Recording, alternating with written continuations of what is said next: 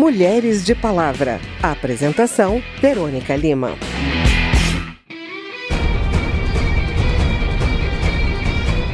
No Dia das Mães, a homenagem vai para a Supermãe, essa mulher que dá conta de tudo o que acontece na casa, na vida dos filhos e do marido.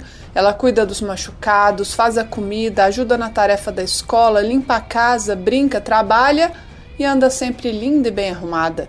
É uma mulher perfeita e que faz tudo isso sozinha para a admiração de todos. Mas essa imagem só é bonita na propaganda. A gente abre o programa com o desabafo de algumas mães que estão simplesmente cansadas, tanto física quanto emocionalmente, diante de tantas demandas.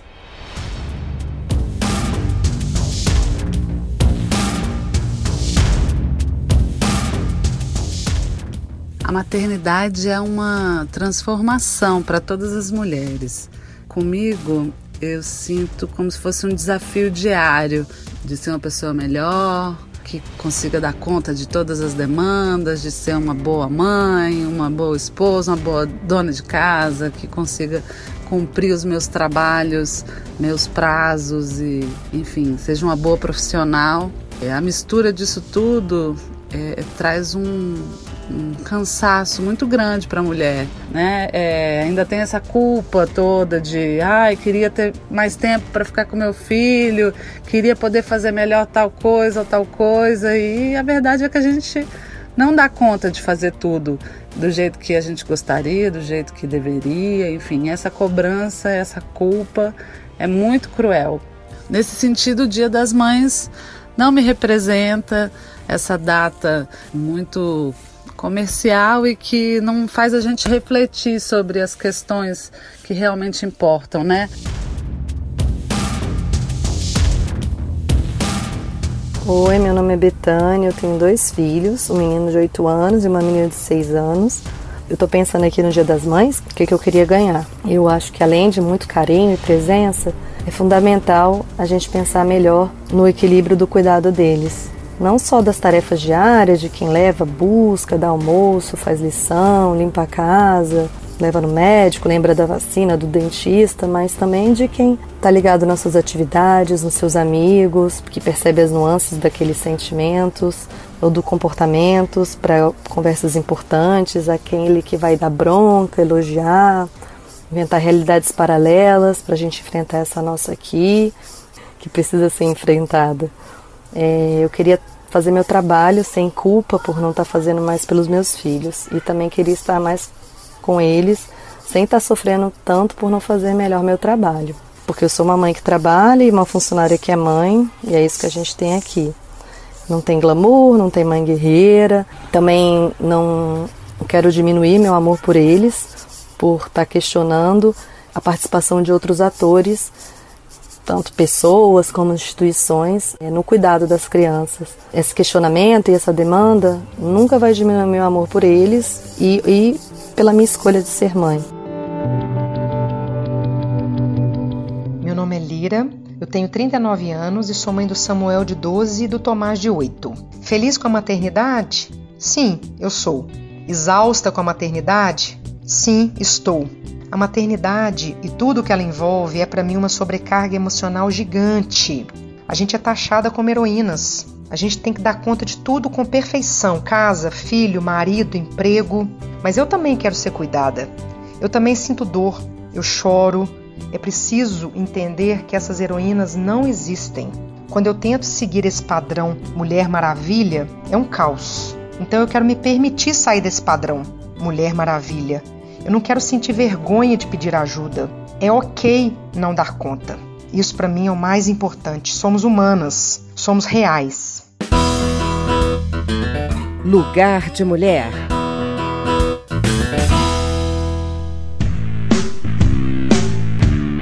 Pouca gente concordaria hoje com frases do tipo: lugar de mulher é na cozinha ou mulher só pilota fogão. Mas se em tese lugar de mulher é onde ela quiser, na prática, lugar de mulher é em todo lugar, no trabalho, na maternidade, na cozinha, no fogão. Segundo a psicóloga Maite Hamoud, os casos de depressão, ansiedade e burnout, que é o esgotamento profissional vinculado a estresse, estão cada vez mais frequentes entre as mulheres, em função do esforço frenético para cumprir jornadas duplas ou triplas. Muitas mulheres, elas às vezes buscam a psicoterapia com algumas queixas de não se sentirem tão felizes com a vida delas. E com muita culpa, inclusive, de não se sentirem boas mães. E conforme elas vão descrevendo a rotina, elas nem cogitam a ideia de que ajuda é extremamente necessário e nem se dão conta, até que eu vá pontuando algumas coisas, de que elas estão extremamente sobrecarregadas, de que a rotina está muito frenética, muito além de qualquer ser humano possa alcançar. Cansadas e culpadas. Para a educadora parental Lua Barros, a sociedade exige que a mulher trabalhe como se não tivesse filho e tenha filho como se não trabalhasse, ou seja, que ela esteja inteira em todos os papéis. Mas isso não é possível, diz Barros, e gera angústia, dúvidas, culpa e perda de identidade. Porque se eu não posso estar 100% lá, que eu esteja 100% aqui né, na maternidade. Só que isso não é verdade, porque a maternidade, como elemento de completude, ela é um, uma fantasia. A gente se embriaga daquele bebê, a gente, tão, a gente fica ocitocinado e a gente acredita que aquilo ali é o que a gente quer para o resto das nossas vidas, esse olhar para o bebê, essa fusão com o bebê. Mas um ano depois, você está, pelo amor de Deus, alguém me resgata daqui, né? Eu preciso da minha vida de volta. E você não é autorizada a ter essa vida de volta. Agora você é mãe, você pertence a uma outra categoria. Se você for para essa vida de antes, você não é tão boa. Bem-vinda pra sua nova vida, minha linda. A pressão é grande e vem de todos os lados, até mesmo das redes sociais, onde todas as outras mulheres parecem estar dando conta do recado, menos aquela que está diante da tela mas o esforço para se encaixar nesse ideal de supermãe pode ser prejudicial para os próprios filhos.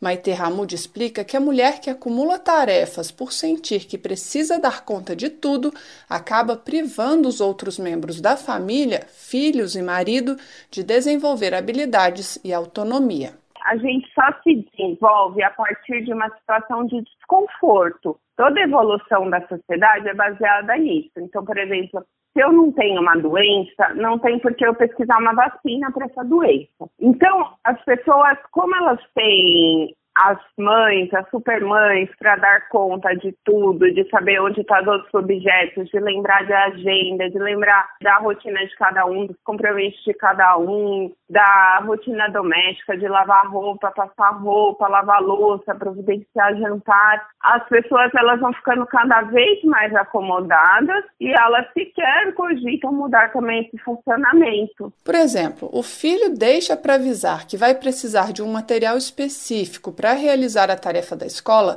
na véspera da entrega. A mãe para tudo, usa seu superpoder, dá um jeito e consegue o material o filho fica confortável nessa situação. Maite Hamud recomenda que a divisão de tarefas e de responsabilidades seja estabelecida para as crianças desde cedo, de acordo com a idade e o desenvolvimento de cada uma. Tirar o lixo, colocar a roupa suja no cesto e guardar a roupa limpa no armário são pequenas tarefas que podem ser feitas pelas crianças e que consomem muito tempo e energia da mãe. E para estabelecer essa nova rotina, é preciso lembrar as outras pessoas pessoas da casa que a mãe também tem desejos, vontades e interesses próprios, ou seja, que a mãe também é gente. A maneira mais eficaz é o quê? Você sentar e conversar. E principalmente você se colocar como ser humano, de que não tem nenhum superpoder. E falar, fulano, você não gosta de passar a parte do seu dia jogando videogame, assistindo TV? Então, eu também gostaria de assistir TV, eu também gostaria de ler um livro, e eu não tenho esse tempo porque ele está todo dedicado a você. Como que a gente pode redistribuir essas tarefas? Vamos fazer um calendário de tarefas do que cada um vai ficar responsável?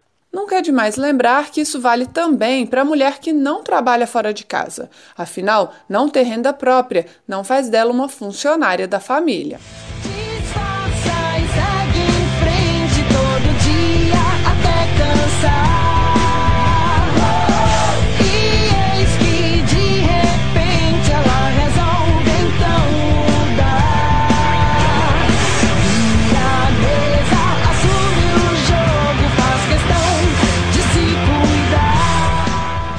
Barros concorda que a mãe precisa fortalecer a mulher que ela é e mostrar aos outros membros da família, principalmente ao marido, que ela não tem que dar conta de tudo sozinha. Esse diálogo, diz Lua, precisa ser iniciado pela mulher, mas com o objetivo de promover mudanças e não de confrontar o homem. Eu não vejo o homem como inimigo sabe? Eu vejo os homens, de uma maneira geral, como, como criaturas que estão dormindo. Eles estão muito longe de um processo de consciência do que é o papel deles. Muito longe, assim. Estão vivendo a vida de forma absolutamente aleatória. Uma sucessão de fatos aleatórios. Vamos lá, acorda, vai trabalhar, tem filho. Eu acho que é possível trazer eles para esse diálogo se a gente se desarma um pouquinho, se a gente também cuida das nossas dores. É cria, e criador Cuida de quem me cuidou. Pega na minha mão e guia. Agora pega tudo isso e acrescenta um elemento, a quarentena. Se já estava difícil antes, imagina sem poder contar com os serviços e instituições que antes ajudavam a reduzir as demandas, como escola, restaurante, lavanderia e tendo que administrar todos os papéis de mãe, mulher, profissional ao mesmo tempo e no mesmo espaço físico.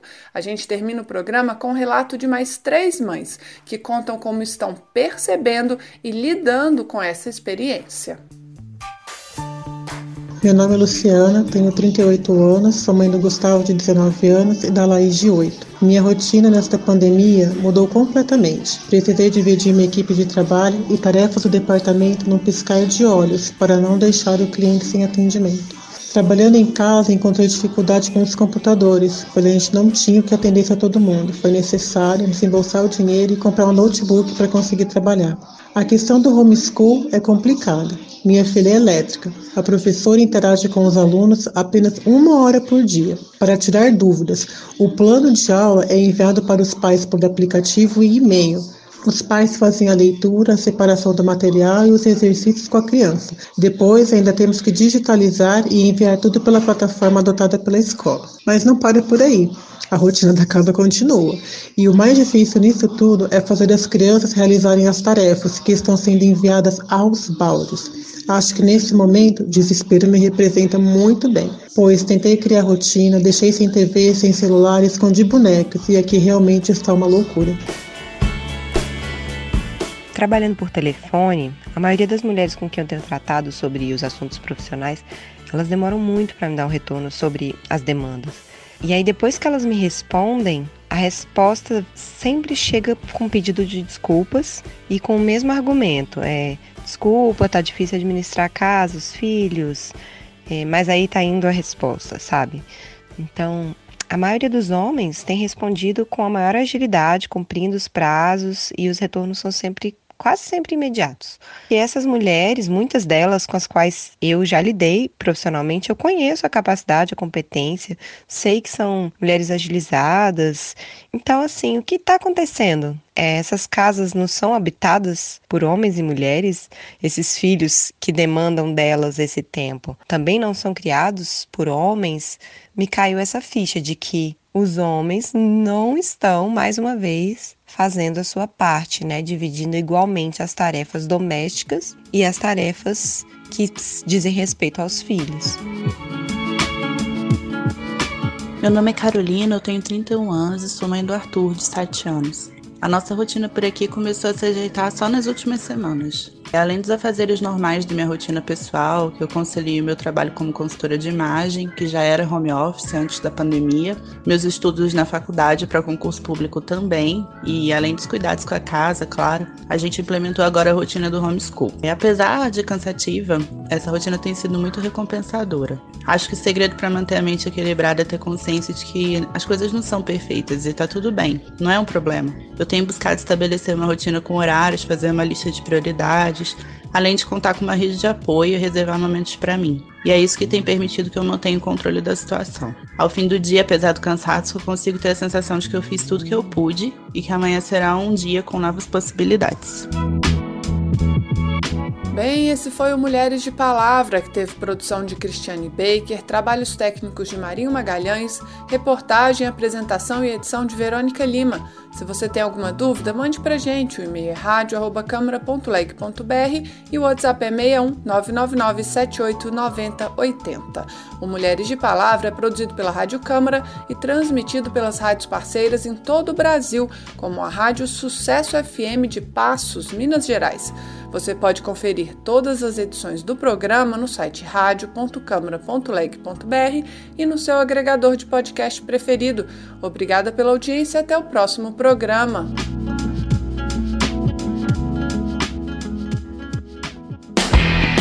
Mulheres de Palavra. Apresentação: Verônica Lima.